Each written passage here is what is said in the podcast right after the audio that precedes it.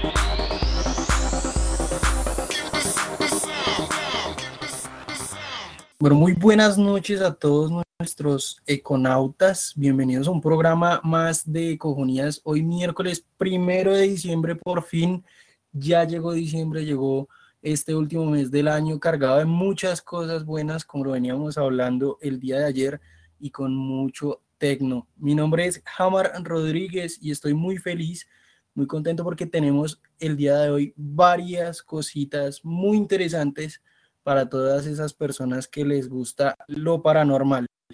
Me encuentro el día de hoy con mi compañero de mesa, Camilo. Cami, ¿cómo estás? ¿Cómo te va en esta noche de 1 de diciembre, el día de hoy? Hola, hola, Jamar. Hola, hola a todos nuestros econautas. Bienvenidos a una misión más de Ecofonías, que como tú ya lo mencionas, les traemos bastantes sorpresitas por ahí. Si ustedes ya nos siguen en nuestras redes sociales, sabrán a quién les tenemos para el programa de hoy que nos va a traer bastantes cositas interesantes que ya nos iba mencionando en la preentrevista. Así que el programa de hoy no se lo pueden perder para que se queden ahí pegados en la silla, en donde estén, el trancón, para que no se pierdan ni un minuto de esta maravillosa entrevista que les tenemos para el día de hoy de Ecofonías. Claro que sí, Cami. Y pues para personas que están apenas llegando a la página de ecoradio.com, pues les doy un aviso rapidísimo. Si usted está interesado en la entrevista de hoy y quiere participar, de pronto quiere hacer una acotación, contar una historia, eh, mandar un saludo, les recomiendo que bajen hasta la parte inferior de la página web. Ahí va a haber una parte donde está el chat en vivo. Ustedes pueden ingresar ahí su mensaje y pueden enviarlo. Siempre van a salir como econauta-bajo y algún número pero ustedes pueden modificar ese econauta guion bajo por su nombre, por su nickname, por su apodo, para que nos escriban y estén interactuando tanto con nosotros como con nuestro invitado el día de hoy. De hecho, estoy viendo la página Cami y tenemos a alguien que siempre nos acompaña y pues cómo no, hoy no podía faltar, que es nuestro ecofan. Eh, nos escribe por aquí, buenas noches, ecofan para ti, un saludo, esperamos te encuentres muy bien y gracias por estar con nosotros el día de hoy. Ojalá te guste la vista y para las personas que van llegando también recomendadísimo estar ahí pendientes e interactuar con nosotros. Como siempre, eh, muy contento de lo que se viene el día de hoy. Entonces vámonos con un poquito de música para ir arrancando y prendiendo motores y en contados segundos vamos a tener a nuestro invitado el día de hoy. Entonces súbele que estás escuchando Eco Radio. ¿Tienes miedo? Ecofonías. Un vistazo al paranormal. être descendu au plus profond de la terreur. L'heure est venue de replonger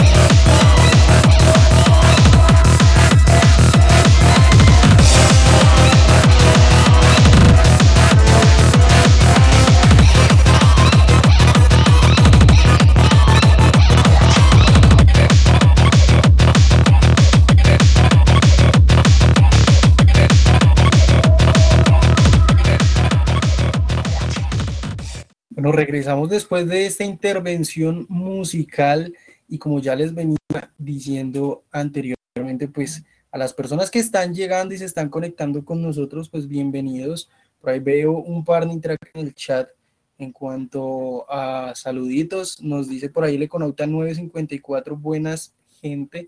Un saludito para ti y Hunters que nos pone ahí un par de caritas felices. Y pues es que así estamos nosotros, ¿no, Cami? Con nuestro invitado del día de hoy.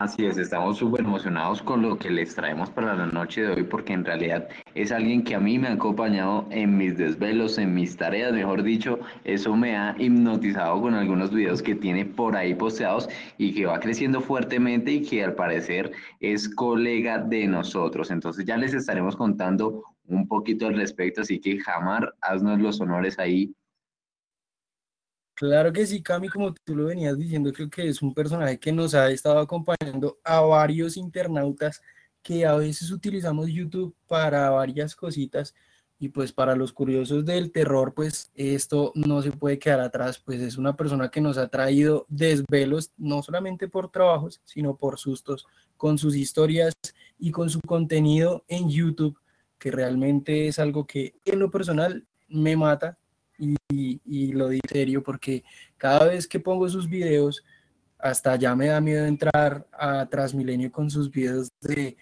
top y estaciones embrujadas en Transmilenio Parce. Yo no puedo con esto, así que démosle la bienvenida a nuestro invitado el día de hoy, Jaguar Gutiérrez, más conocido como Conexión Enigma en YouTube. Jaguar, ¿cómo te va? ¿Cómo estás en esta noche de hoy?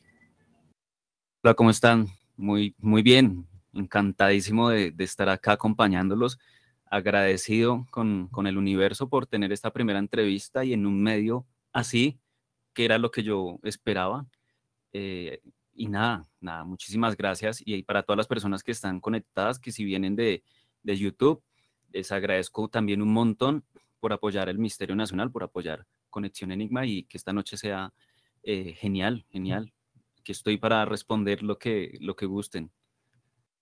Oiga, que sí, y pues como usted lo dice, también eh, hay que apoyar el misterio nacional, las cosas que traemos aquí en el programa de Ecofonías, pues no se quedan atrás, y, pues qué bacano que de pronto haya público, tanto de nosotros como, como el tuyo en YouTube, que viene y que se conecta con nosotros y pues está también participando en, en nuestra que, que es muy bacano, ¿o no, Cami?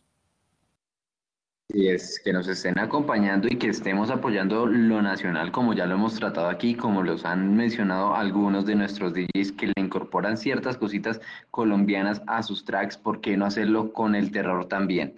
Entonces, ya vamos abordando un poquito nuestro invitado y es que Jaguar, cuéntanos ya cuánto llevas en este mundo de YouTube, de dónde te salió la idea, qué fue lo que te cautivó a entrarte en este mundo que ya has explorado bastante. Bueno, eh, como les digo, o como ustedes mismos dijeron, sí soy colega de ustedes, estudio comunicación social y periodismo. Em, en YouTube llevo cinco años dándole, publicando, intentando hacer ver las historias de nosotros de una forma un poco más, más seria y de entretenimiento, pero en esto de lo paranormal, sobre todo lo de lo inexplicable, porque yo empecé con esto y siempre lo he dicho desde una duda existencial, siempre he estado eh, metido de que la vida no tiene ningún sentido lógico, sino el que nosotros le, vamos dando a medida de que vamos cumpliendo y, haciendo cosas que nos van gustando, ¿no? Entonces, cuando uno entra en ese mundo de lo inexplicable, primero desde, desde la filosofía y las preguntas del por qué, del por qué, del por qué, se va tropezando necesariamente con ovnis, con Dios, la religión también es bastante inexplicable, eh, con el por qué nacimos en, eh, aquí y somos seres humanos y no somos cualquier otra, otra especie, eh, eso lo va llevando a uno poco a poco a experimentar. Yo pasé experimentando por, puedo decirlo, por grupos. Estuve, fui bastante tiempo vegetariano, vegano, con con mi pareja de ese momento.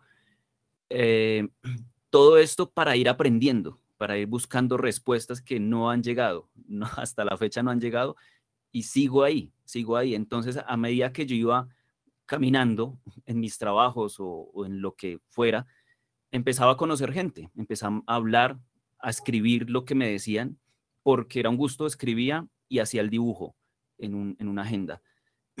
Eh, ya después, con el tiempo, me di cuenta que tenía mil historias, tengo demasiadas historias por contar desde hace muchos años y las que van llegando actualmente al, al correo, a Instagram o al WhatsApp del canal. Eh, y me di cuenta también que yo decía, bueno, aquí, ¿por qué no hay terror nacional o misterio? ¿Qué pasa? Obvio, obviamente pasan muchas cosas que los investigadores, perdón, eh, que los investigadores de antes eh, traían de los investigadores de, de España, ¿no? Pero que era el tipo de envidia. Si yo no la tengo clara, si yo no tengo la historia, mejor dicho, la, o sea, la guardo y la guardo tanto para publicarla en algún momento que uno no sabe si, si va a pegar o no va a pegar, si gusta o no gusta. Entonces, yo decidí empezar a contarlas sin ningún motivo aparente, sino de decir, nosotros en Colombia tenemos unas historias brutales, en barrios, en Los Laches, en Sierra Morena, en Bosa, en Suba, sobre todo en Bogotá, que era donde me comencé a mover primero, y no solo los sitios característicos, me voy al cementerio central, me voy a la Candelaria, tour de fantasmas de tal cosa, eso es bueno, es interesante, pero podemos hablar de fantasmas que cuidan una olla de expendio de droga arriba en, arriba en el barrio La Roca, cerca a Buenos Aires, muy cerca también a Los Laches. Eso también es interesante y nadie lo, lo toma así. Claro que sí, Howard. Y ahorita que tú lo vas como tratando aquí eh, en entrevista, pues de cierta manera el, el misterio nacional no, o sea, no tiene una buena vista, de pronto no está tan marcado. Muchas personas, incluso de acá de Colombia, tienden a, a buscar en, en las plataformas, YouTube, sea Instagram, TikTok, que ahorita pues es una plataforma donde se suben eh, story times, historias de terror, pero internacionales, ¿sí? no, no, no tiene eh, gran fuerza de pronto lo que sucede incluso en nuestros barrios, a, nuestro alrededor. Y, y, pues al momento de tú llegar, empezar a contar historias, ¿cómo fue de pronto eh, esa trayectoria, no? Porque no es como que de un día para otro tengas tantos seguidores o tantas personas apoyándote. ¿Cómo fuiste tú construyendo eso que hoy en día pues lo podemos notar incluso aquí en el chat que la gente pues te apoya, que también pone hashtag eh, por acá habían puesto un hashtag de del talento nacional del de yo apoyo el misterio nacional es la vuelta. Entonces eh, cómo nació ese movimiento cómo has hecho tú para apoyarlo bueno eh, esto no, no, surge tampoco de, de ser nacionalista del misterio nacional apoyarnos sino de obviamente de, de, las carencias económicas con las que pues, crecí y de, de, ver que todo mundo, y me incluyo, en algún momento queremos irnos, irnos de, de Colombia, irnos de acá. Eh, yo me quería ir para Japón, aprendí unas cositas de japonés, pero de tanto que leía y de tanto que le di como muy duro a, a mi vida en, en, ciertas circunstancias, yo comencé a tomarle un gusto extraño a nuestras personas, a la gente que vende en las calles, eh, de sus historias. Yo decía ya después, si yo nací acá, algo tengo que dejar, algo así sea muy pequeño. Obviamente, eh, individualmente no podemos nosotros crear océanos, necesitamos de más personas, de apoyo de otros canales, del Misterio Nacional y dejar tanta envidia. Pero sí, Conexión Enigma nació, antes se llamaba Conexión con la Sabiduría, era muy de filosofía, pero eh, esto es curioso lo que les voy a contar, eh, tiende a tirar también hacia una parte como inexplicable, pero no sé cómo lo, lo irán a tomar ustedes. Yo recuerdo que en alguna ocasión yo tomé un bus bueno, con otros dos compañeros que en ese momento tocábamos guitarra y nos subíamos a los buses a, tocar. Eso fue un diciembre. Lo tomé en el CAI de la Libertad en Bosa y nos íbamos para el centro. Pero siempre estaba en mi mente esa cosa de yo quiero hacer algo más. O sea, no, no me llena tocar guitarra, no me llena emborracharme, no me llena nada de esto. Eh, y ya, yo ya escribía las historias, o sea, ya las tenía en cuadernos, siempre la tuve como guardado eso por allá porque era un gusto, ni siquiera pensaba publicar. Eh, las personas en el bus comenzaron a darle cerveza a mis compañeros. Yo me quedé atrás hasta que un momento pues quedé solo porque ellos empezaron como con el conquiste, con algunas peladas que estaban ahí y yo me quedé atrás y yo pensaba, yo para dónde voy? No tengo ningún lugar a donde llegar, eh, voy a llegar al centro súper peligroso y después cómo me devuelvo si no tengo un peso. Yo me acuerdo que cruzando la carrera 30 por la calle Tercera, antes para entrar al barrio Santa Isabel en Bogotá, yo timbré y me bajé y ellos siguieron y empecé a caminar y a caminar y a caminar. Llegué a una librería, a, las afueras de una librería en el centro. No me pasó nada, seguro por mi apariencia física también de aquellos tiempos. Llegué a una librería que se llama eh, Merlín, afuera. Yo me paré ahí a mirar desde afuera la librería, la estaba contemplando. Yo ahí, mm, no sé, o sea, estuve como, como una revelación. Yo decía, yo quiero publicar un libro, quiero hacer algo, eh, contar cosas inexplicables, pero pues era imposible, era demasiado imposible hacerlo. Eh, sobre todo porque como lo mismo que, el- que ustedes están diciendo, el misterio nacional no es tomado en serio, porque nadie le ha dado la seriedad a contar historias y decir, esto es de nosotros, pasó en tal lado. Ay, ¿dónde están las pruebas? No sé, búsquenlas. Como si les creen a otros canales X en, de otras partes del mundo solo porque lo dicen ellos que son de allá. Y no, yo estoy supremamente orgulloso de, de ser colombiano y de estar contando historias que pasan acá que no sean de droga, que no sean nada de eso. No, es, esa parte no me gusta y, y- me ofendo con facilidad cuando me dicen que soy colombiano, pero como si fuera un insulto. Y no, para mí no es un insulto. Ese día, esa noche, eran las 2 de la mañana aproximadamente y llegó un señor más alto que yo, eh, vestido como el cachaco de la época, con un sombrero. Si ustedes se dan cuenta, en algún momento yo salía con sombrero. Em, llegó y empezó a hablarme de la existencia, de mi vida, que esto. Me decía, ¿a usted qué le preocupa? Eso va a ir en el libro, en el libro de Conexión Enigma, creo que es el primer episodio, el primer capítulo, perdón. Entonces aquí lo estoy resumiendo mucho. Eh, y yo le decía a él, a mí me gustaría poder tener un libro y publicarlo allá, eh, o- en una librería, que la gente lo lea. Y me dice, ¿por qué no lo hace? Yo usted no me está viendo, no tengo estudios, no tengo dinero, no tengo nada, y a duras penas, o sea, vivo de- del día a día. Eh, me dijo mil cosas, mil cosas. Era un señor de barba, calvo, cuando se quitó el, sombrero. Y a lo último llegó y me dijo que, que no pensara en quitarme la vida.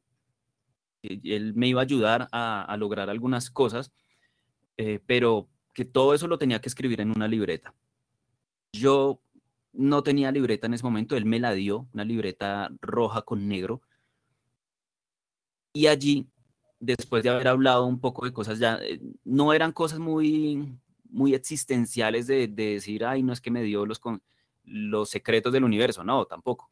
Una persona normal, física, no era ni fantasma ni nada, yo no creo que era. Y allí, él me dice, lo único que, coloque todas las historias ahí, escríbalas. Y lo único es que a- al inicio coloque su nombre y después el mío. Y yo le, pero bueno, ¿y usted cómo se llama? Entonces comenzó a decirme que lo llamaban de mil formas, pero que para mí él era una conexión con los misterios y con los enigmas que habían eh, en la ciudad. Y se fue, se fue caminando. Y yo hasta que le dije, oiga, eh, no sé, conexión enigma le puedo poner. Y ya, o sea, no me dijo nada más. De ahí para allá, por eso mi canal está Howard Gutiérrez, la conexión enigma, porque hago referencia a que mi canal es prácticamente esa libreta. No sé si sea, muchos me dicen, ay, hiciste un pacto con el diablo. No, no creo, no creo. Eh, fue una persona que me hizo abrir los ojos y tener un poco más de confianza en, en lo de nosotros, en las historias que había recopilado hasta la fecha, que habían sido muchas. Ahí las escribí, en algún momento pues publicaré la foto de la, de la libreta, de lo que escribí. Y después de eso siempre han venido baches, baches en, en, en lo que se puede decir una carrera en YouTube, porque no todo pega, no todo gusta, toca saber de redes sociales, toca estudiar, toca no solo sacar la información de, de internet y decir el misterioso caso de tal cosa, sabiendo que no lo he investigado, ni siquiera he ido a Estados Unidos como para hacer eso. Hay gente que sí, y les va muy bien, pero yo aquí no, no podía decir, voy a hablar del caso de en Chile de tal persona porque no he ido allá. No sé cómo voy a ir a investigar allá si no se puede. Y a medida que eso fue cogiendo fuerza, eh, publiqué La Profecía de Bogotá, un video, ese me, me ayudó muchísimo, y empecé a hacer como 14 eh, lugares terroríficos de, de, Bogotá, y yo los coloqué y empezó a gustar eso. Eh, si yo los hubiera publicado de una forma como, como se publica antes, que era eh, una miniatura toda X, letras rojas, sangrentadas y colocar la bandera de Colombia eh, y decir el fantasma que asesinó a no sé quién en el cementerio tal. Eso llama. Y la historia que sea de dos minutos, un video de dos minutos. No encontraba nada antes, a no ser que fueran grabaciones de radio y las pasaban a, a YouTube, pero no se encontraban historias largas. Yo no decía, ay, bueno, sí, la miniatura y esto, pero ¿qué más? Cuénteme más. Alguien debió haber visto algo más, no solo una persona. Y así eran las historias. Yo dije, no, yo, yo quiero publicar algo que sea largo, con diálogos. La persona me tiene que haber dicho estas cosas y yo le digo, puedo usar eso como un diálogo en la historia. Y así fue creciendo hasta que cada vez que yo he querido dejar el canal, de, no hacer más, porque esto es un trabajo demasiado arduo, de estar callejeando demasiado, eh, vuelve y pega algo. La última vez que lo iba a dejar, pegó el video, el primer video de Transmilenio, que fue durísimo, fue horrible de editar, de buscar problemas, infinidad de cosas que se me dañó el computador, eso pasó de todo, que yo dije, publico esto y no más, me cansé, no voy a hacer nada más, eh, le doy todos los días a YouTube, a YouTube, y no funciona. Entonces uno se cansa. Lo publiqué y a la semana empezaron a llegar notificaciones. Tum, tum, tum, tum, tum. Yo decía, wow, eh, ¿qué pasa? Y ese video estaba gustando más de lo habitual. Y por ese video es que ahorita he alcanzado como ese eh, rumbo de estabilidad con YouTube. Estabilidad sobre todo también económica, eh, que ya vivo de YouTube y no tengo que dividir mi tiempo como lo hacía antes, ¿no? Que yo me escapaba de mis trabajos para ir a editar, ir a grabar, ir a buscar historias, o terminaba también de trabajar temprano y me iba a un hospital al frente y allá, espera, me tomaba algo y comenzaba, hmm, el día está como, como feo. y, ah, sí, vecino, sí. No, yo acá estoy esperando a tal persona. Así, empezaba a hablar y ya después sacaba el tema y salía una historia. Así como por, por resumirles, pero llevo en esto de, de, lo paranormal mucho, mucho tiempo. Si a los nueve años estuve eh, intentando hacer tipo rituales con, con agrupaciones así raras, eh, vestido con túnicas y todo eso, y después dejaba eso y me iba a otra, entonces se imaginarán. Así es, y es que ya más adelante estaremos hablando de eso porque sabemos que a veces la industria de la música tiene su lado oscuro, como lo veíamos hace un par de semanas o creo que ya hace un mes con el evento de Travis Scott, ¿no? Que tenía un poco de simbología y un poco de cositas raras. Entonces ya ahorita después de esta pausa musical nos vas a estar hablando un poquito sobre tu experiencia que estuviste con la secta del rock, que te estoy contando por ahí un par de cositas. Entonces, Econautas, no se despeguen. Recuerden que pueden modificar su nickname en la parte superior del chat para que le hagan ahí una preguntita a Howard. Entonces, no se despeguen, que ya volvemos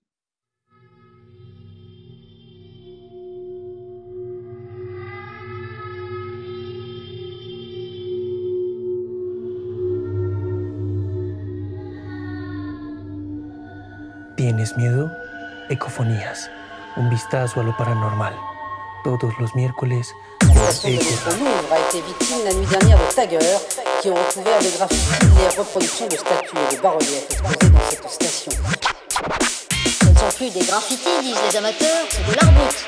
Brut peut-être, mais cher pour la qui estime que le nettoyage lui coûte quelques 35 millions de francs par an.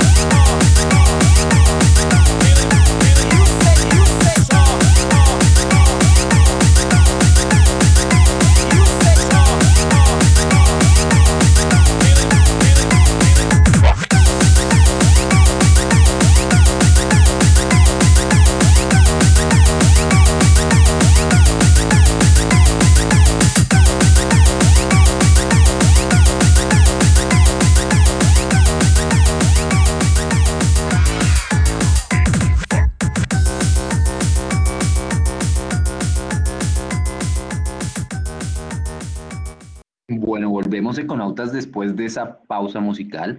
Por ahí les teníamos un tema más movidito para este miércoles de Ecofonías, que hoy estamos con Howard Gutiérrez, que nos está contando también sobre su canal de YouTube Conexión Enigma y un poquito sobre la historia que les dejé antes de la pausa, ¿no? Entonces, yo sí quisiera saber cómo fue esa experiencia con esa secta de rock. Cuéntanos cómo fue eso, Howard.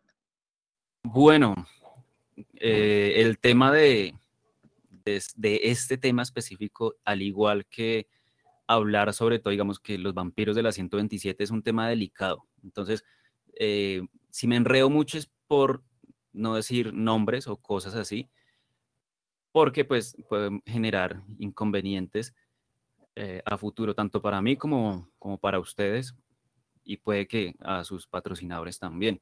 Entonces lo va a tratar muy por encima. Esto ocurrió cuando yo trabajaba en una empresa tomando el consumo de la luz y servicios públicos, no solo de la luz. Yo tenía que pasar por, eso queda en el barrio Santa Isabel, yo tenía que pasar por esas casas tomando el consumo, pero lo curioso de estas casas es que los contadores, eh, casi todos de agua o de estos, siempre están dentro de la casa al fondo, casi al final del pasillo y no es tan fácil. Entonces siempre toca estar golpeando o la gente pone sus lecturas en la, en la puerta afuera para que, para, no, para que usted no entre, por desconfianza o porque no van a estar. Yo recuerdo esa ruta, nunca la había hecho, era como nuevo ahí. Y siempre me decían, en la casa tal, no, no le van a abrir. Siempre toca promediar porque allá nunca abren solo le han abierto a una persona y, dijo que, eso era horrible allá adentro. Allí yo, pues, como uno nuevo no le para bolas a nada y yo pasaba por todas las casas golpeando. Entonces yo llegué allá, golpeé y sí me abrió un señor. Un señor súper raro, rarísimo, que lo miraba uno así fijamente y era, hola, eh, ¿qué necesitas? Tal cosa, así. Eh, no, yo vengo a tomar el consumo, tal, ah, ok, dale, ingresa. Pero era sin quitarme la mirada, así como siguiéndome con todo y el cuerpo. Me dijo, sigue al fondo a mano izquierda, allá queda el contador. Pero iba siempre detrás mío. La casa por dentro, prácticamente toda, hasta el piso, eh, negro, pintado de negro. No, no, no, no era feo, tampoco olía mal. Eh, los cuadros, unos cuadros rarísimos, raros, con simbología muy, ¿cómo lo digo? Simbología, eh, no sé, masónica, se puede, como para que tengan una idea. Había de todo. Había crucifijos, había eh, estatuas pequeñitas o esculturas pequeñitas a, a. Pero yo dije, no, pues de casas locas, casas raras, miles. Yo seguí, pero él me seguía muy de cerca. Y no, este man me va a hacer algo. Algo me va a pasar acá pero yo fui, tomé el consumo y ya cuando iba a salir, tuvimos una conversación ahí extraña, entonces él me decía que mi energía, la casa me lo permitió que yo pudiera ingresar, que era de pronto eh, porque yo tenía que entrar y empezamos a hablar. me ofreció jugo y yo me senté en una de esas mesas. Ya cuando él me ofreció eso, al rato, al rato llegaron más personas ya vestidas normales de una banda de, rock muy popular en esos años y me miraron raro, me miraron como que este, ¿qué hace acá? Y el man simplemente como que con movimiento de las manos le decía, suban, váyanse, suban, y ellos con, con una vaina, cuando uno no está conforme, que uno está como, como, como de mal genio, como así, como que no me gusta que me manden, pero igual los mandaba, el man súper como delicado, hacía todo todo lo hacía así y todo le hacían caso. Tuvieron también varias personas, varias chicas, varias personas que después ya las fui viendo en redes y todavía tienen como el mismo estilo, eh, todavía salen allá, en esa casa. Pero bueno, el señor se fue, o sea, yo me tomé, el, me dio el jugo, el señor se fue, subió al segundo piso y al rato bajó uno de esa banda. Si no estoy mal, era un baterista y me dice, ¿usted qué hace acá? Usted no sabe que aquí no puede estar. Si usted no hace parte de esta organización, no puede estar. le recomiendo que se tome eso y se largue porque esto no es un sitio para usted. No es, no es seguro que usted esté aquí. Y yo como que, uy, y sí, o sea, el ambiente se sentía pesado, pero también yo quería estar ahí porque era un sitio raro. aquí sale algo, una historia, alguna vuelta. Me tomé ese jugo así rápido y me fui levantando. Cuando ya iba a salir, hay una parte en esas casas de Santa Isabel que divide la entrada como de un garaje, pero el muro que las divide es como, es como hueco, ¿no? Que uno tiene como sus matas, sus plantas ahí sembradas y uno puede saltar para el otro lado. Allá vi una escultura grandísima, grandísima, muy bonita. No lo digo porque yo adore a ni nada de eso, pero sí muy bonita, muy similar. Yo, en el, yo cuando cuento esto digo que es muy similar a la que aparecía en la serie esta de Sabrina, igual, pero sin los niños al lado. Pero impresionante. Yo salí, el señor me dijo que cuando quisiera volver, que como era un ser especial y bla, bla, bla, volviera y golpeara, que de pronto ellos me podían proponer algo. Yo me fui y yo dije, uy, madre, estuvo, estuvo densa la situación porque cuando ya iba caminando, volteó a mirar hacia, hacia donde estaba la escultura por la ventana y allá estaba el señor mirándome así y, me, y con la mano así como muy película, me hacía como que, como que chao. Y yo, uy, este man, qué horrible. Después volví y no, nunca más me dejaron entrar, pero yo empecé a hacer cacería. Yo dije, ahí hay algo raro, lo voy a averiguar, qué, qué tipo de organización es, pues porque acá en Bogotá hay muchas, muchas organizaciones, muchas eh, casas con el símbolo masón y pues no dejan entrar a, cualquier persona. Yo me hacía en una panería al frente de esa casa y pedía tinto y me ponía a leer y esperaba que salieran. En una de esas salieron los de la banda y llegaron a la panadería a, a comer algo, yo no sé, y empezaron a hablar entre ellos. Solo hablaban cosas como de plata, tenemos que hacer esto, lo otro, ya hizo la canción, sí, toca hacerla porque nos mandaron, bla, bla, bla, bla. No se les veía animados para nada. Y ahí quedó solo el mismo tipo que me había dicho a mí que me fuera, baterista. Yo me senté y el man de una vez me miró mal, como que qué quiere, que no sé qué, que esto, y empezamos a hablar y él me dice, no se meta en esto, no, sálgase de, todo esto porque usted puede terminar muerto. Y me empezó a contar que a él, él ha intentado salirse de allá. Él era una persona de escasos recursos que formó, o sea, se, se unió a una banda y cuando esta gente los contactó, que le iban a dar plata, que le iban a dar privilegios de la ciudad, privilegios como que muy a los Simpson, que puedes parquear en tal lado y va a ser gratis porque solo muestras que haces parte de esta organización. Puedes eh, mostrarle eso a un policía, supuestamente, y no te van a exigir nada, no te van a parar, no, no te van a hacer nada malo. Muchos beneficios que uno dice, es loco que, que una persona diga que existen, ¿no? Porque todo el sistema que está actualmente uno dice, entonces, ¿para qué? La democracia. Detrás de la democracia que supuestamente tenemos existen grupos que manejan eh, la ciudad a su antojo porque tienen el dinero.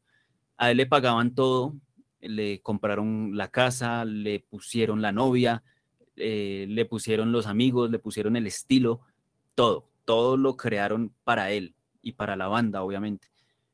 Y él llegó un momento en el que dijo, no, no puedo más, ya quiero separarme de esto, pero por contrato y por rituales que hacían, eh, ahí en esa misma casa hacían rituales con animales, o eso era lo que él me contaba, él dijo que no podía más y decidió que ya terminaba contrato y eso. Esa gente no, le dijo, es que usted no puede terminar contrato con nosotros porque usted es de nosotros ya. Su vida no le pertenece, nos pertenece a nosotros.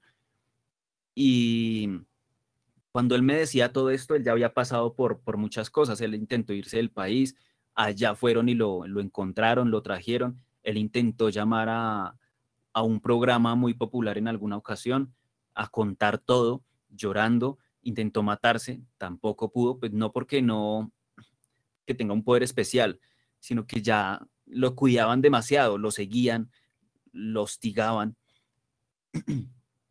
y eh, llega el momento en el que él dice, bueno, aceptó eso y siguió ahí.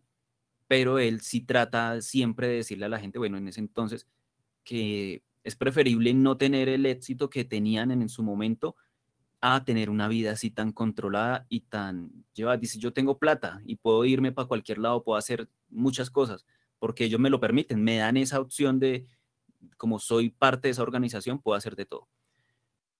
Y eso, eso pasó, no les puedo decir el nombre de la banda, no les puedo decir eh, el nombre de la, de la emisora, pero sí les puedo decir que detrás de la industria musical, de la industria de lo paranormal, de todo tipo de industria, hay, no sé, suena feo, pero hay unas manos oscuras que controlan todo y no es tanto, por eso yo tengo tantos problemas con otros creadores o con otras industrias, y es que es que tanto jalas tú a la gente para venderle algo o para venderle así sea una idea o meterle a través de los videos o de las canciones un mensaje y a mi público, ¿sí? a mi público específico.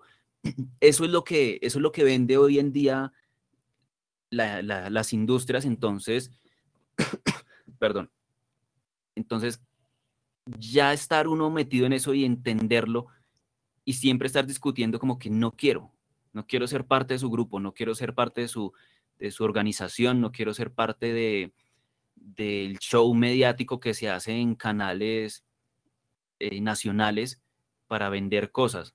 No lo quiero hacer, porque llegado el caso que lo que se haga, termina uno perdiendo la libertad. La libertad es lo mejor que uno tiene, hacer lo que quiere uno cuando quiere y no porque a otro lo obliga.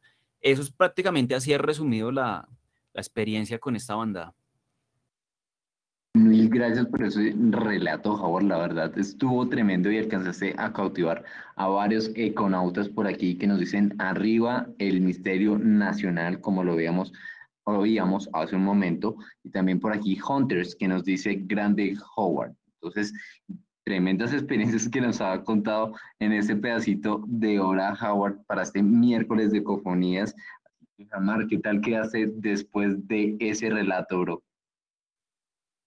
Bueno, Cami, creo que así como, como lo dices tú, no, no soy el único que está súper pegado a lo que está contando Howard y es como solamente eh, la puntica del iceberg de cosas que me imagino que Howard ha tenido que vivir, que escuchar, que sentir y está bastante interesante. Por ahí, de hecho, vi ahorita una pregunta de, de Hunters que dice, como Howard, ¿alguna vez supo sobre los clanes de los vampiros? Creo que Howard nos ha preguntado algo similar. Entonces, no sé, Howard, ¿qué tienes que responderle a ese iconauta? Sí, claro, claro, muchísimo, muchísimo. En Medellín, como les contaba off the record, encontré a una persona que decía prácticamente las, personas llegan a mí es como porque quieren desahogarse. Y yo no estoy ni siquiera para juzgarlos ni para nada, sino que, me cuentan la historia y como que dicen, tome la historia y usted mire a ver qué hace. Ya es problema suyo. Tengo tres cosas con vampiros. Y la que es más extensa es en el cementerio San Pedro, creo que es en Medellín, que es un museo, se puede entrar a grabar, a todo. Allá me encontré con esta persona quien comenzó a contarme que él había sido cosecha de unos vampiros, sobre todo de los vampiros en Medellín. ¿Qué es lo que pasa? Que él me contaba que hacía, habían diferentes, estaba el Nosferatu, el vampiro puro, el vampiro energético y otro que se me escapa ahorita. En ese tipo de, rangos está que pues, el Nosferatu lo que hace es que no le interesa el tipo de, sangre o si usted es muy limpio, porque se suponía que lo que él me decía, que los vampiros se manejan por estratos sociales. Eh, son muy, de, muy así, según él. Y lo que hacen los Nosferatus es ir, atacar a alguien, pero no atacarlo con los colmillitos así, sino eh, morder y desangrar.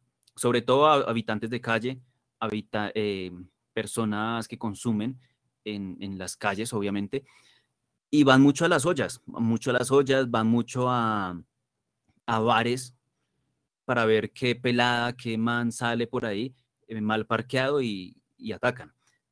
Eh, él me mostraba algunos documentos que lograba recopilar, se puede decir, donde él me decía, yo quiero demostrarle a usted mi investigación y no para que no me diga que es que yo estoy loco y esto y lo otro. Y me mostraba muchos documentos donde aparecían fotos de habitantes de calle mordidos por perros. Causa un animal eh, feroz lo mordió. Eh, las mordidas corresponden a las de un humano, pero ponen animal, lo, lo mordió un animal.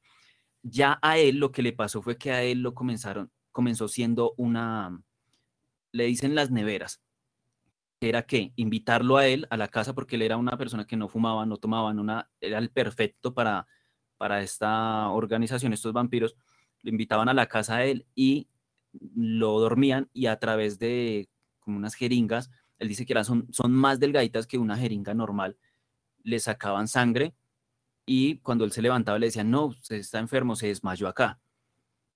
Eran cosas así y él hasta que se dio cuenta que, estaba haciendo la cosecha porque le dijeron, usted es nuestra cosecha y más adelante, si usted lo quiere, puede ser parte de, nosotros, eh, de nuestra organización. Está el otro, que es el vampiro energético, quien decidió ya no consumir sangre y solo supuestamente se eh, alimenta de la energía de las demás personas. Está como cuando usted eh, tiene mucha energía, demasiada energía y, y le truenan cuando toca a alguien o toca algo, eh, puede ser víctima de uno de estos vampiros, dicen que hay muy pocos según él, pero se roban la energía sexual y la energía creativa de nosotros, que es la que nos hace supuestamente movernos, y de un momento usted a otro ya está como aburrido, como triste, como que hmm, el vampiro energético. ¿Cuál fue el que persiguió a, este, a este tipo? El vampiro puro lo persiguió me mostró el lugar donde lo acorraló y le dijo que prácticamente nunca, nunca iba a poder librarse de ellos, porque ellos están en, supuestamente en todo lado. Y él pensaba que eran un grupito de personas mal de la cabeza que se hacen pasar como vampiros, que de esos hay hartísimos. Me he encontrado bastantes también.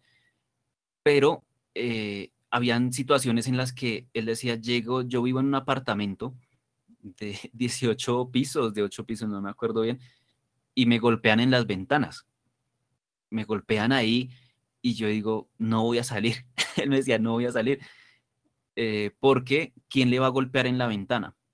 Y al momentico le sonaba el, celular y eran ellos diciéndole, estoy en tu ventana eh, porque te necesito o, necesito que ya vengas a la casa o necesito tal cosa para que nos creas y obviamente le enseñan, le, aparte de eso, le enseñan un poco de cosas sobre historia, sobre masones, sobre organizaciones, con quienes se llevan bien, con quienes no. Pero dicen que los clanes más grandes están sí en Medellín y en Bogotá, según lo que él me contó.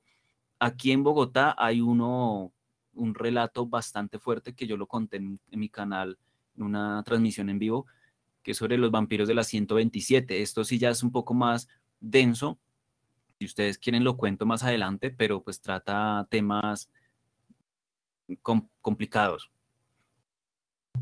Claro que sí, es que estas super sociedades, este, estas cosas que están tras bambalinas siempre mueven un poco todo. Y es que Howard, en realidad has logrado cautivar a varias personas con tus videos, tanto con tus relatos y enfocándote mucho ya es lo, en lo que es aquí en Colombia, ¿no? Que en verdad eso a mí me cautivó bastante. De hecho, por aquí tenemos una última pregunta antes de irnos ya, que es ¿y qué han pensado o analizado de lo que pasó en Monserrate?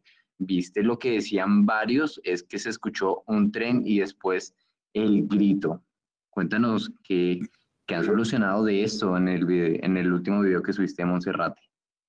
Ok, eh, yo creo que eh, Mona Clemon creo que se, se equivocó, no es de Monserrate, creo que fue en el Salto del Tequendama, hace poco que fui allá, con el parcero de Voces del Terror, Lennon, un saludo para mis parceros del Misterio Nacional, para Alejandro Montoya, para Horror Ipsum y para Nativos 1888.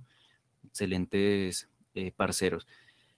Lo que pasó en, en el salto, yo creo que aparte que el terreno no nos quería mostrar el camino, yo siento, y aparte de todas las hipótesis que me han sacado, es que el grito que, que sonó ahí, que fue tremendamente duro, fue de alguien, alguien. Alejandro, bueno, les pongo en, contexto y es que comenzamos a hacer el recorrido, hice unas transmisiones en vivo, eh, mucha gente comenzó a ver eh, rostros en las transmisiones o en el mismo video, todo se grabó tipo blog. Eh, la idea era mostrar el camino hacia la Virgen del Salto y la roca, la roca que está allá.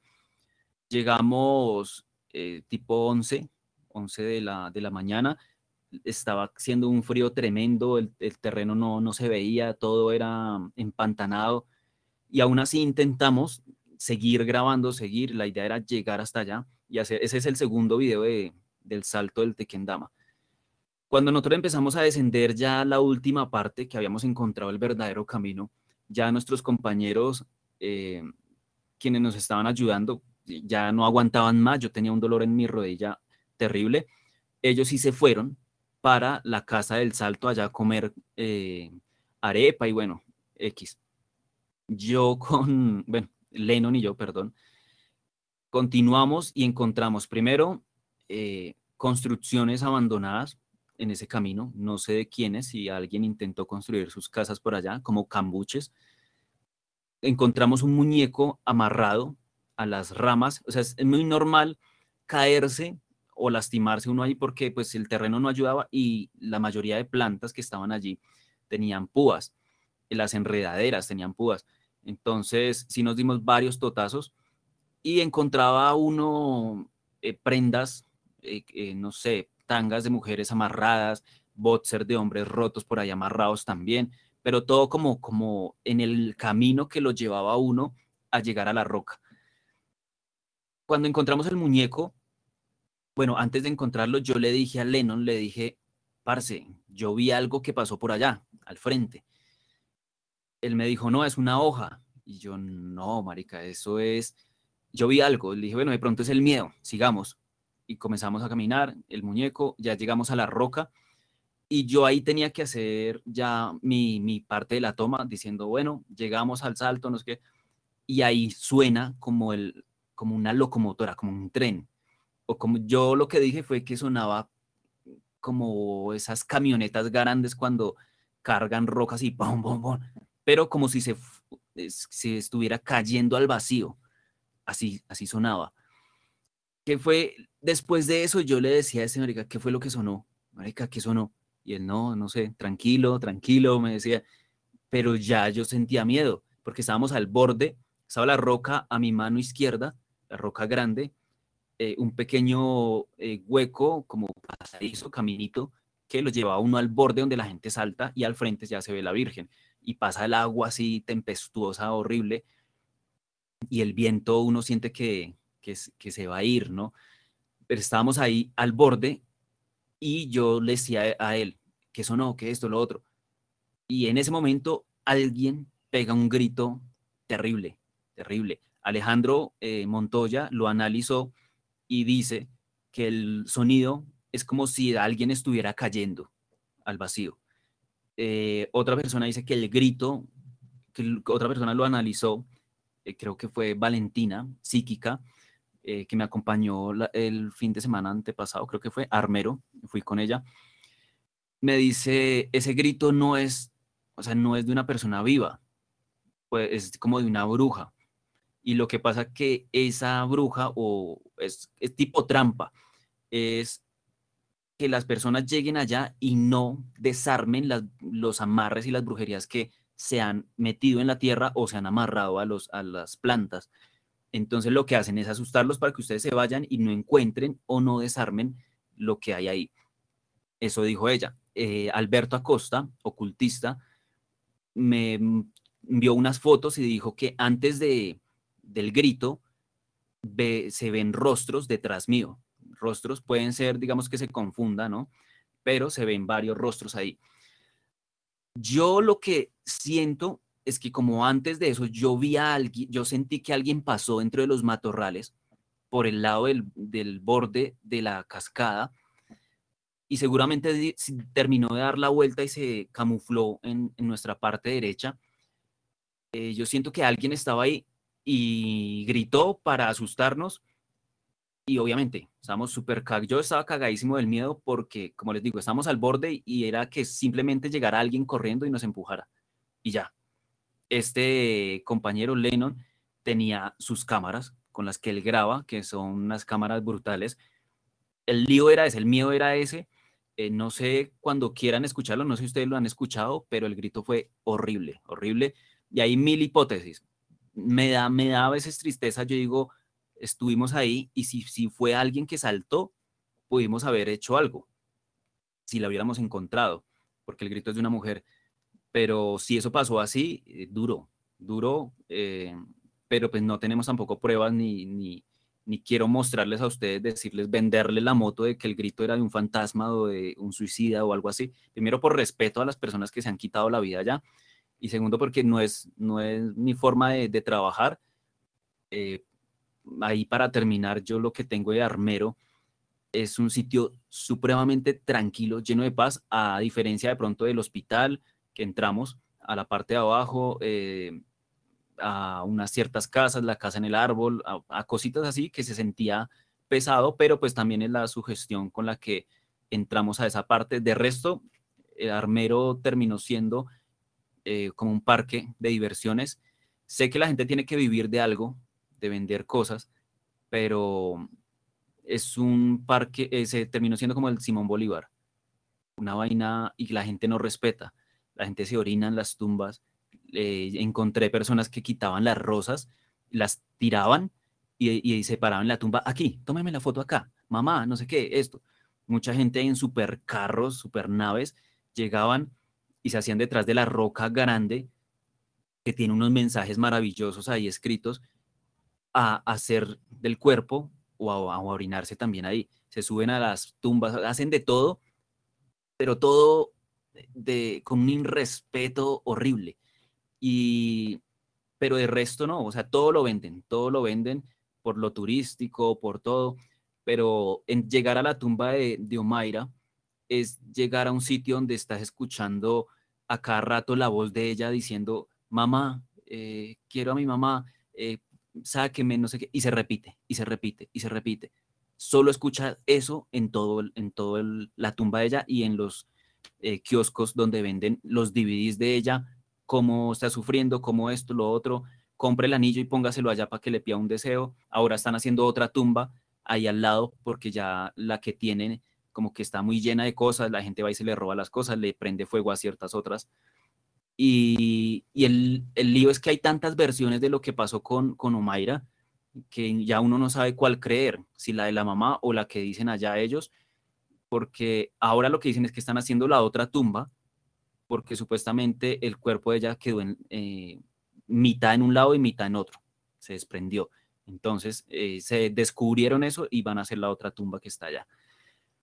Eh, duro que no tengamos como como país como esa cosa de, cuidar, ¿no? De, respetar, sobre todo un sitio como estos, ni siquiera la, la cruz que está allá.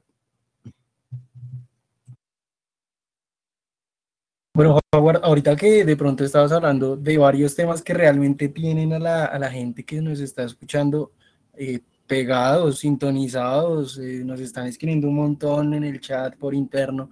Entonces, pues vamos a hacer algo, si te parece y con ayuda también de, de tu público. Eh, en cuanto a lo de video en donde se escucha el grito, pues nos gustaría de pronto que nos dieran el minuto, el, la hora exacta del video en donde se escucha ese grito para que los que nos están escuchando pues lo escuchen también acá en directo y saquen sus conclusiones.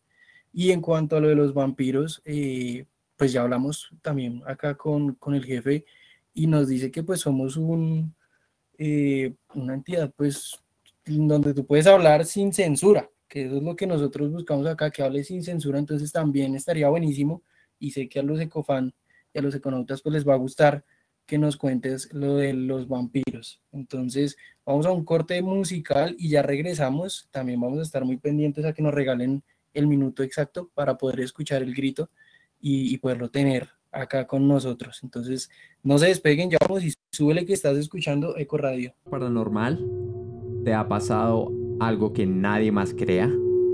¿Te has sentido observado?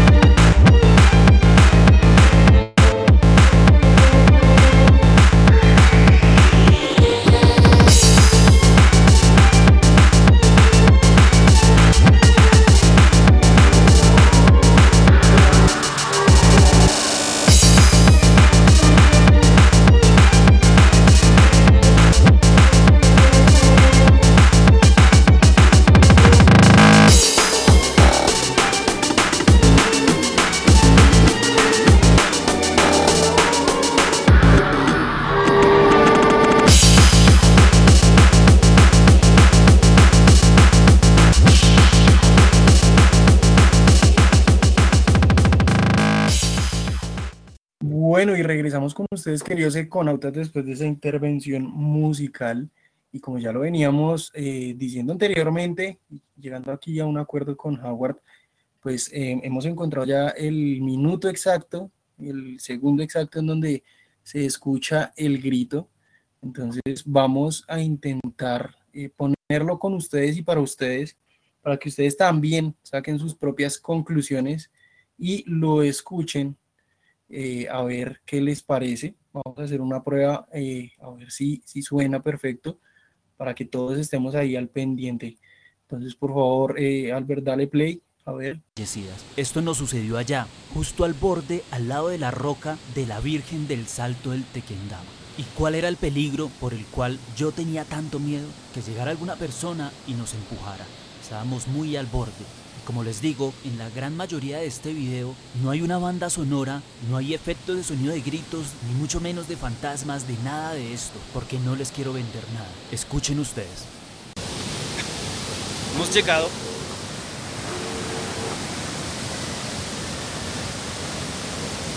¿Solo que yo escuché? Sí, sí, sí, sí, sí, Tranquilo. Va a ser una toma. ¿Qué sonó? No sé, pero sonó durísimo. Música tranquilo, venga. Venga. Vamos a salir de acá. No, no, no, tenemos que grabar. ¿Seguro? Sí, sí, sí, sí, sí. Tenemos que grabar. No, marica, salgamos de acá mejor. Sí. No, no, no, no, no. Espera, espera. Se debe ser alguien que está ahí.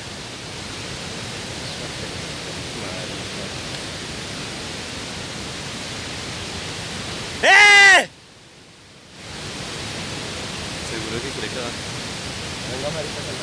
Venga. Venga, venga, parce. Si no, sonó allá. Sonó allá y, y si cogemos para allá, pues es peor. Es mejor alejarnos del puente. Bueno, sí, aquí, aquí.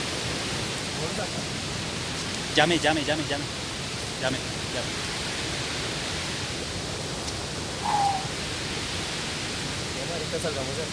Llame, llame, llame.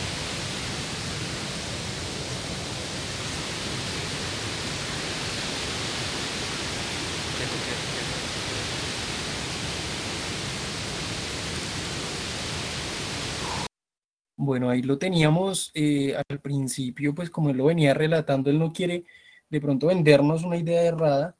Luego de eso, eh, más adelante sí se alcanza a escuchar el grito. Ahorita más adelante lo vamos a poner, pero en lo personal sí lo escuché, sí se escuchó, se escuchó bastante claro. De hecho, no sé Cami si lo alcanzó a escuchar, a percibir. Y obviamente pues la cara eh, en el video, la cara de Jaguar pues lo dice todo, ¿no? También queda uno como consternado. Sí, sí, es que se alcanza a, ver, a, a escuchar a alguien por ahí que dice como que no, no, que vámonos. Entonces cuéntanos ahí quién, quién te iba acompañando, Javier, cuéntanos cómo fue la experiencia. Sí, el, el, el compañero es Lennon, eh, de otro canal, de Voces del Terror. Pero pues sí, él, él, decía vámonos, vámonos, vámonos, pero el grito o lo que sonó estaba prácticamente en, por donde teníamos que devolvernos. Eh, como les decía, eh, se escucha, al inicio se escuchó como un trum, como, si algo cayera. Ya después si lo pueden las personas que lo estén escuchando buscar y, mirar a ver si logran, no sé, cómo estudiarlo más a fondo. Pero lo que sí alcancé a, grabar, porque yo voy grabando siempre con el celular, yo casi todo lo hago con celulares, eh, es eso, el grito después y mi cara de terror, porque yo decía, ¿qué, quién está por ahí. Yo sí juraba, o sea, yo sí juré y sigo jurando que era alguien, porque antes de eso, eh, por ahí también está la parte en el video donde yo digo, le digo a Lennon, eh, Marica, yo acabé de ver a alguien que cruzó por allá. Y él me dice que no, que es una hoja, que no sé qué. Y yo bueno, de pronto es el susto. Y seguimos, no le presté atención. Y después pues pasa esto, yo considero que había alguien escondido ahí. Espero que no haya sido alguien que saltó o no sé,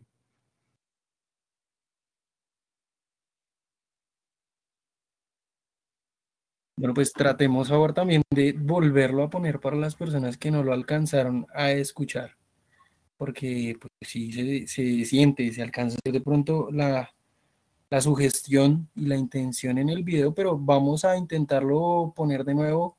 Consola, porfa, regalarnos el, el segundo exacto y volvámoslo a, a poner para que las personas que de pronto se lo perdieron, no lo alcanzaron a percibir, de pronto se distrajeron, pues lo vuelvan a, a escuchar. Entonces démosle play en este segundito. Almas de las personas fallecidas. Esto nos sucedió allá, justo al borde, al lado de la roca de la Virgen del Salto del Tequendama. ¿Y cuál era el peligro por el cual yo tenía tanto miedo? Que llegara alguna persona y nos empujara. Estábamos muy al borde. Y como les digo, en la gran mayoría de este video no hay una banda sonora, no hay efectos de sonido de gritos, ni mucho menos de fantasmas, de nada de esto, porque no les quiero vender nada. Escuchen ustedes. Hemos llegado.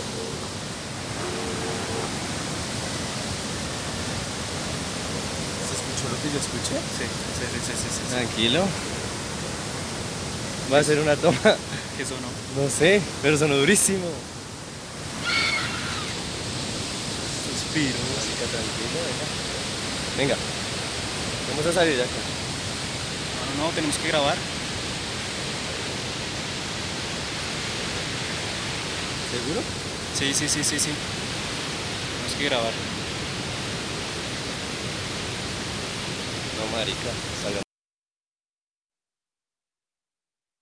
Bueno, ahí lo teníamos y pues claro, eh, se alcanza a escuchar antes de eso, eh, antes de esto, eh, un sonido en particular que de hecho nos dicen aquí. cuando yo estaba viendo el video pensé que era una tractómula, nos dice Daniel Giraldo. Uno también lo llega a pensar, pues que al principio la primera suena un poco lejos, la segunda ya suena de pronto más claro a que fuera un tren, ¿no?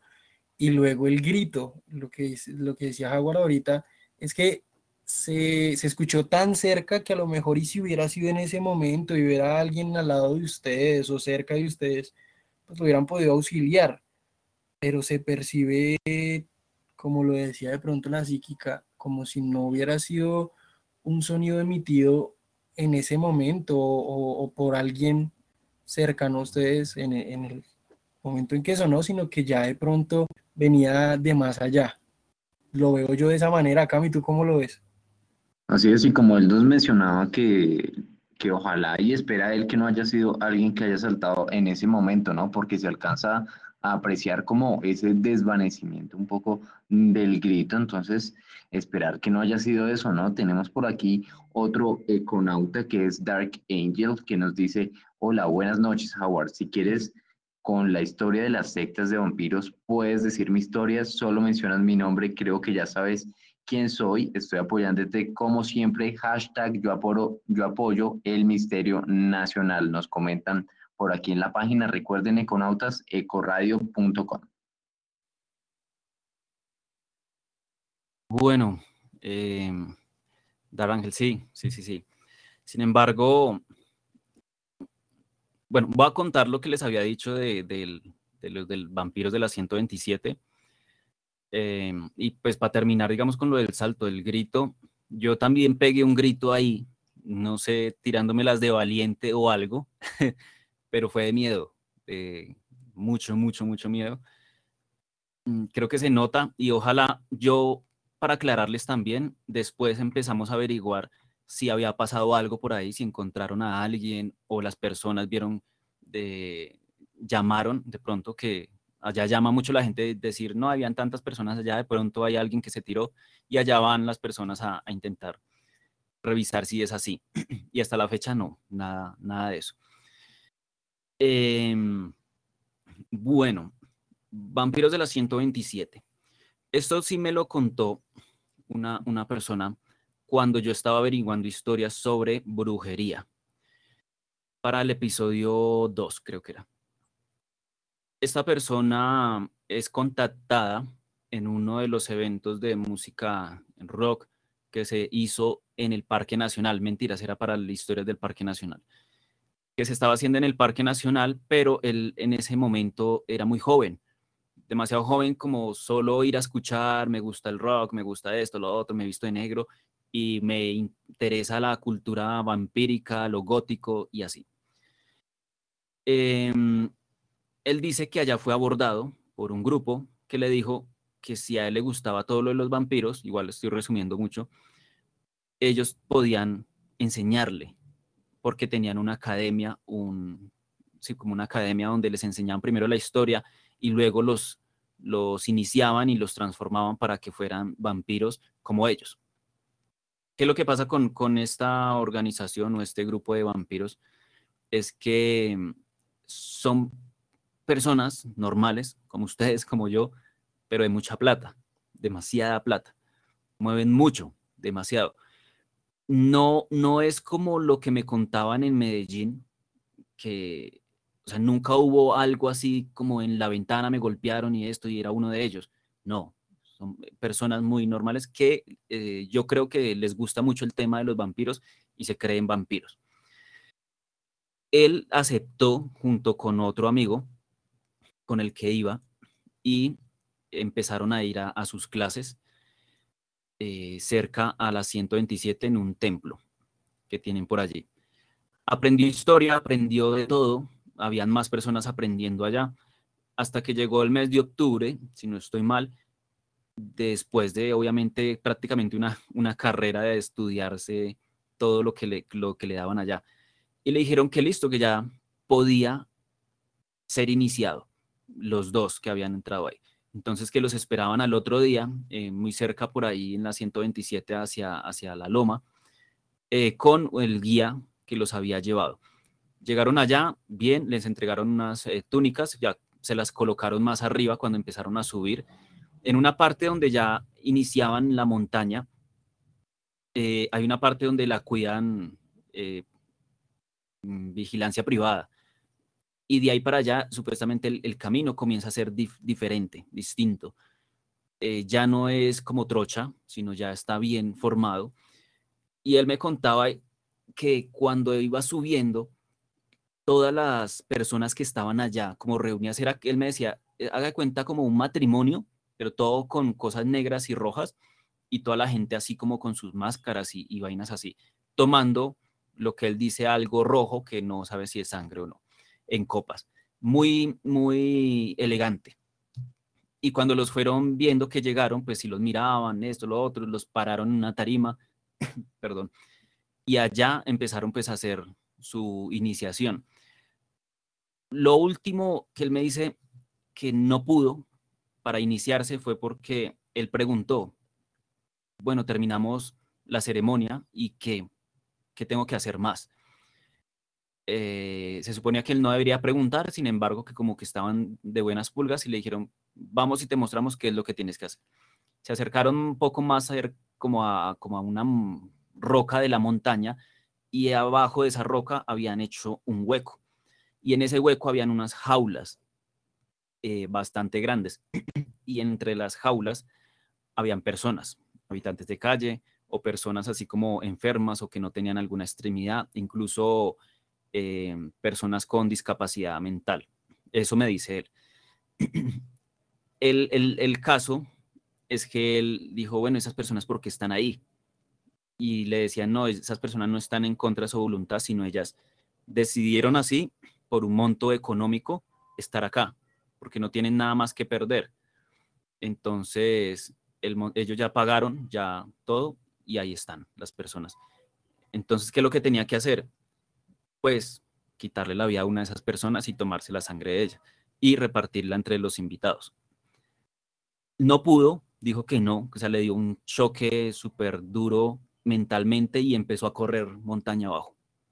Corrió y corrió y corrió y corrió, que ni siquiera fue a la casa, no fue a ningún lado, durmió durante un tiempo bajo los puentes porque lo buscaban por todo lado. Obviamente fue a la, a la fiscalía, puso los denuncios correspondientes, puso todo pero ese tipo de cosas a él le decían, no, aquí no se puede hacer mucho.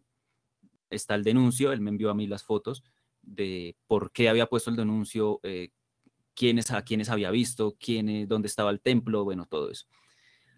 Después de, eso, fueron comenzados, eh, comenzaron a hostigarlo a él, a la familia. El papá de él era militar, entonces él dijo que lo que tenían que hacer era vivir solos y cada día vivían en una habitación. Él, la hermana, la mujer, la, la mamá y el papá. Todos los días cambiaban de habitación porque en donde llegaban, allá los buscaban. Y comían enlatados, comían cosas que, pues como los que han prestado servicio, pues saben, ¿no? Muy así. Hasta que en la fiscalía le dijeron, no, lo único que podemos hacer para ayudarlos es cambiar la identidad y que se vayan del país, porque esa gente tiene mucho poder. No va a pasar nada más, no, puedo hacer, no pueden hacer nada más. se fueron del país mucho tiempo, mucho, muchos años, y pues creo, si no recuerdo mal, si me equivoco y la persona está escuchando esto por acá, le pido mil disculpas. Creo que fue la mamá o el papá que murieron, que murió. Eh, de, pues me imagino que de tanta represión, tanta cosa, empezar en otro, en otro país. Por allá estudió y cuando volvió acá volvió con otro nombre, eh, con su esposa, su hija. Entonces vino a vivir acá un tiempo, no sé si todavía esté viviendo este pelado acá. Pero cuando vino, pues me contó eso, esa historia de, los vampiros. Me dijo que tuviera muchísimo cuidado al contarla, al relatarla, al ir allá. Fuimos con un parcero por esos lados. Eh, no logro encontrar como el sitio para, pues, para ponerlo en los videos, pero sí creo que logré como, como encontrar el templo. Creo, creo, creo que es ese pero pues también me faltan muchas pruebas, mucha, no sé, testimonio. Y si él me daría como permiso de poder publicar las fotos, de, ir a, ver el denuncio, todo, sería genial para poder terminar la, historia. Eh, pero es eso, prácticamente es eso.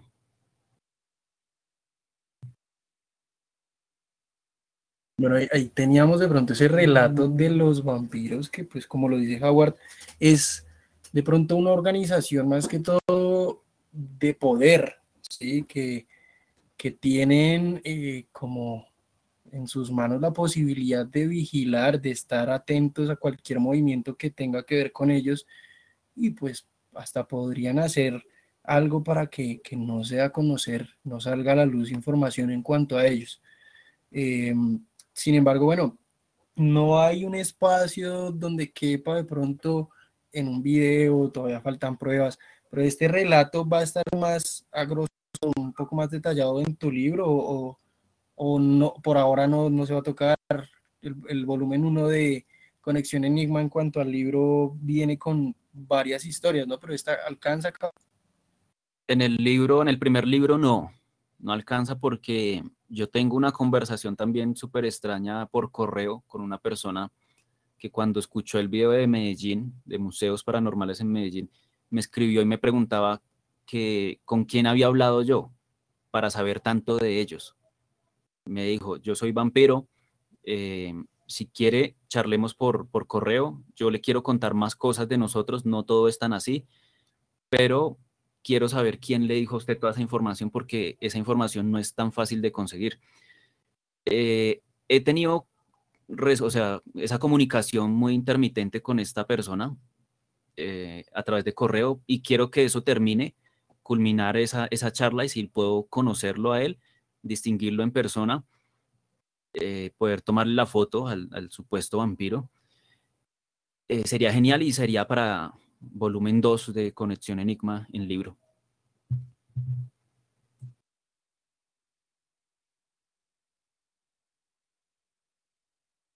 Bueno, y, y este libro eh, ya lo tienes pensado para próxima publicación, en cuanto a publicación y demás.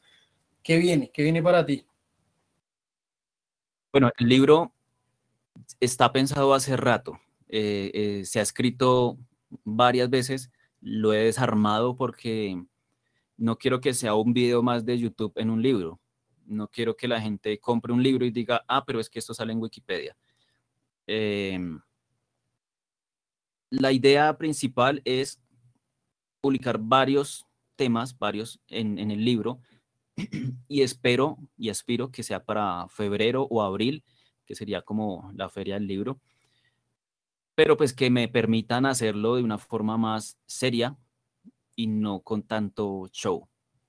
Eso es, ¿Y qué se viene? Se viene nuevo contenido en el canal, se viene eh, contenido exclusivamente grabado en carreteras, conociendo ya por dónde me meto yo en la moto o a pie o no sé, llegando por lo menos ahorita el 12 de diciembre, tengo eh, programado ir hasta Cali en moto para grabar porque tengo muchas historias de Cali y no quiero simplemente tomar las fotos de, de otros sitios y de internet y sale. Quiero a medida que vaya en la carretera ir contándoles algunas historias. Es un proyecto, al igual que mm, vuelvo a Medellín para grabar las historias de paranormales del metro, porque tengo ahí varias.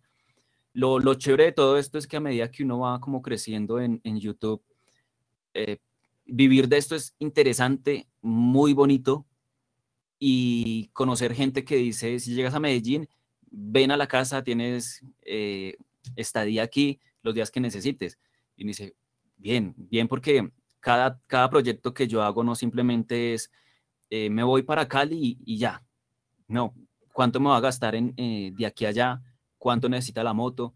Eh, ¿Cuánto invierto yo en, en eso? Y al mismo tiempo para poder publicar el video y poder seguir con el proyecto, porque es publicar, ganarle. Suena, suena un poquito como, como feo, ¿no? Pero eh, aparte de, ganarle, yo creo que lo hago de una forma seria y el trabajo de todos tiene que ser eh, recompensado de alguna, de alguna manera. Y yo tengo compañeros y miembros del canal que me apoyan sin ni siquiera exigirme nada, simplemente me abonan en el super chat o son miembros de dos mil, seis mil pesos y todo eso procuro meterlo en las historias y así mismo poder, poder ganar. El 3 de diciembre voy a estar en, no sé si puedo decir la marca, voy a estar en un bar eh, escuchando buena música para terminar el año, las personas que quieran estar allá. Se llama Café León en la 85 en Bogotá. Vamos a estar allá para terminar el año bien chévere. ¿Y qué más se viene? ¿Qué más se viene? Eh, no, se vienen varios proyectos, sobre todo con un suscriptor que me dio la oportunidad y me está apoyando prácticamente como si fuera patrocinador. Y él es de Canadá. Entonces se viene también como un patrocinio con ellos, se llaman Maple Life. Em, ellos lo que quieren es que yo siga mostrando, aparte de las historias nacionales, mostrando lugares, lugares para que la gente se anime a conocer más, más Colombia. No sé por qué ellos se animaron tanto conmigo. Eh, dicen que les parece raro que una persona quiera como así tanto su, su lugar de residencia. Eh, y no, como les digo, yo siento que, como decía Gaitán, que estoy muy orgulloso de esta vieja raza indígena y creo que acá hay mucho potencial. Pasa es que nos toca trabajar, a los colombianos nos toca trabajar unas cinco o seis veces más de la cuenta en nuestros proyectos, sea artístico, sea fútbol, sea música, sea lo que sea, nos toca dar demasiado, duro. Y eso es lo que intento, eso es lo que se viene, eh, parcero.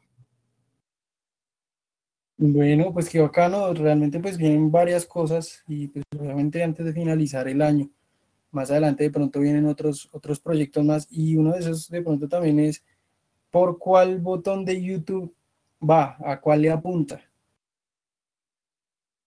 Yo, la verdad, mi, mi propósito es contra, contar un millón de historias, sea a los 100 mil o sea, no sé, hasta donde me dé. Mm, también tengo que ir viendo, obviamente, he visto la posibilidad de, de crear contenido para otro tipo de, de plataforma. Lo que pasa es que YouTube me permite decir las cosas como quiero decirlas. Obviamente hay mucha censura en YouTube, pero pues tenemos que tener en cuenta que es una empresa ajena. Si fuera, si fuera solo en mi página web, pues no tendría censura. Pero saber manejar las nuevas normas de YouTube hace que, que tenga un buen estilo de vida ahorita y que vaya creciendo, que la gente me, reconozca un poquito más y que conozca el misterio nacional, pero fuera de, ay, me, agarraron la nalga, me mordieron tal cosa. eh, he estado escuchando que la persona me está diciendo que murió acá y que la quemaron. Fuera de eso, es, es cierto que cuando uno va a ver una película de terror va a asustarse, ¿no? A cautivarse con la historia. pero uno ya sabe que, que la historia es ficción o está basada en hechos reales, pero al mismo tiempo le cambian cositas. Y creo que el misterio aquí no lo hace. Todos mis videos, la gran mayoría de mis videos tienen al inicio un, un anuncio que es las siguientes historias están modificadas por el, para que sean mejor entendidas, para el algoritmo de YouTube, para infinidad de cosas y es un performance que se hace a través de la experiencia de otra persona que me la contó. Siempre está ahí porque, como les digo, no quiero venderles tampoco nada y quiero es que la gente entienda que si que Conexión Enigma son ustedes, son las historias. Eh, me puedo morir el día de mañana y Conexión Enigma no soy yo. Son las historias inexplicables del pueblo, como está el eslogan de Conexión Enigma, eh, y que alguien más lo siga, pero con respeto, con como respetando todas a las personas, porque uno encuentra personas súper en el mundo de la ciencia y dice, yo tengo que contarle algo, pero es que nadie me va a creer, porque yo soy médico y yo no debería decir estas cosas, y así, todo el mundo tiene algo que contar. Mi propósito es llegar a los 100 mil, a los 100 mil suscriptores y parar. Parar porque igual le doy demasiado duro, eh, castigo demasiado mi salud haciendo esto eh, y creo que ahí pararía, creo yo, ¿no? Eso aspiro. Ahí ya sabemos a las personas que lo están suscrito a su canal de YouTube, realmente invitados a que lo sigan también en redes sociales y nos sigan a nosotros porque pues a nosotros nos gustaría hacer pues la, fuente medio independiente, Howard, de cuando vayas a publicar, cuando tengas otros proyectos, otras cosas, investigaciones incluso, pues la puerta está totalmente abierta y la invitación se extiende también para que cuentes acá con Eco Radio y pues con nuestro programa de ecofonías a que, a que pues, lo utilices como medio y sigas informando e informándonos también a nosotros, los que somos fans de Conexión Enigma, todo lo que viene para ti y para tu canal. Por aquí nos dicen un par de conautas también que, que apoyan totalmente eh, y apoyan eh, el misterio nacional, dice por ahí Caro y Didier de Tejidos-Odom, eh, que nos escribe por ahí en el chat y pues obviamente nos preguntan nuevamente que cuándo vas a estar en Café León para estar pendientes e ir, para que les recuerdes a ellos, a los que te están escuchando. El día 3 de diciembre a las 9 de la noche en el bar Café León. Vamos a estar escuchando a Cínico Lesivo para despedir este año y tomarnos unas cervecitas, echar chisme, chisme paranormal, que es lo que se hace.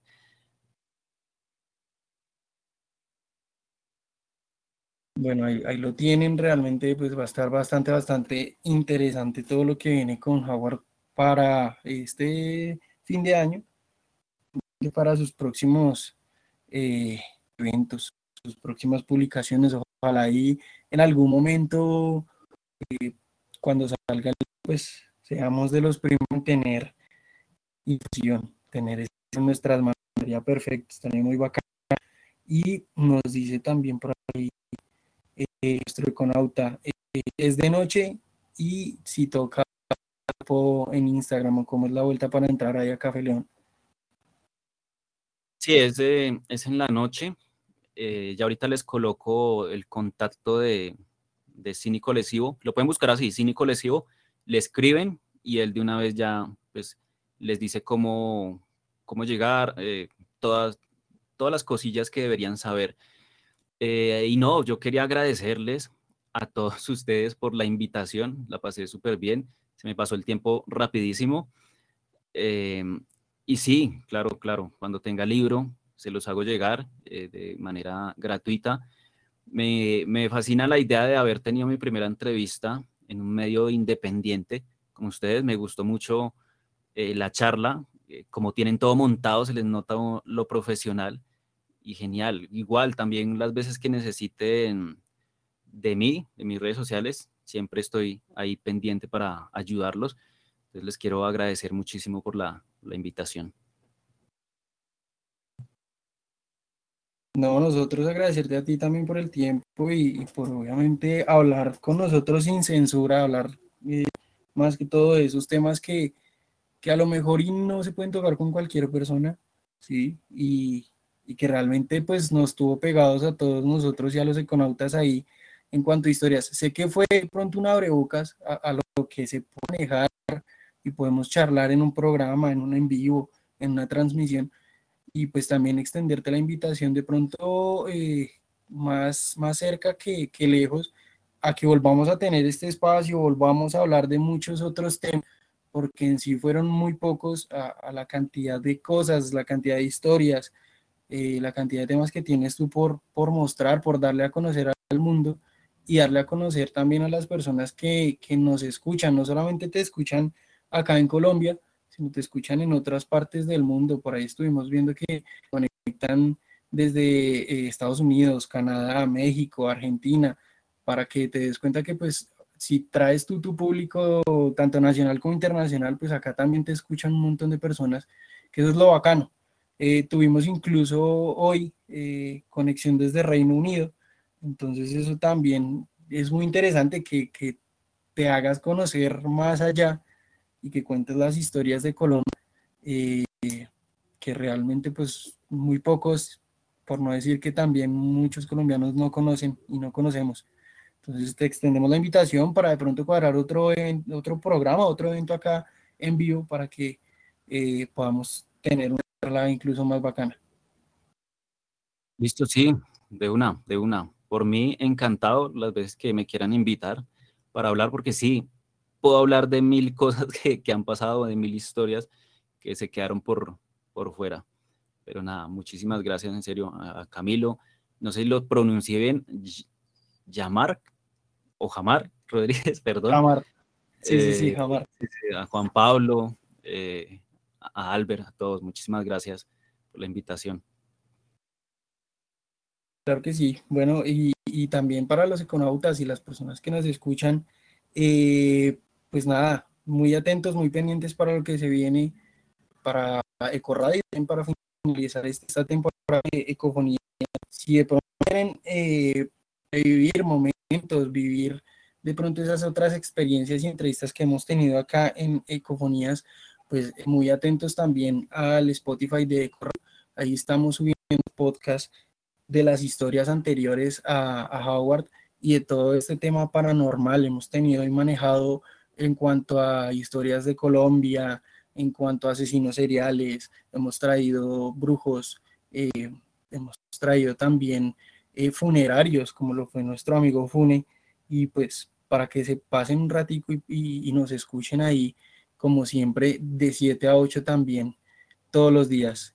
Las redes sociales para que nos sigan también, Eco Radio, eh, Radio guion al piso electrónica en Facebook, Instagram, en Twitter, en TikTok, para que nos busquen, ahí salimos eh, de primeritas y para que estén muy atentos y muy atentos a todo ese contenido que les traemos por el momento. Eh, Howard, de nuevo, muchas gracias y, y, pues qué bacano ese espacio. No es más, nos despedimos y cerramos este programa. Eh, no sin antes eh, agradecerle también a nuestro público y al público de Howard que estuvo acompañando y interactuó con nosotros en cuanto a... Mi nombre es Hamar Rodríguez y suele que estás escuchando Eco Radio. Chao, chao. gauche et droit de votre cerveau. On dirait que vous avez deux signaux qui interfèrent mutuellement parce qu'ils portent des informations contradictoires. Vous l'avez expérimenté sans savoir pourquoi ni ce que c'est. Les deux hémisphères de mon cerveau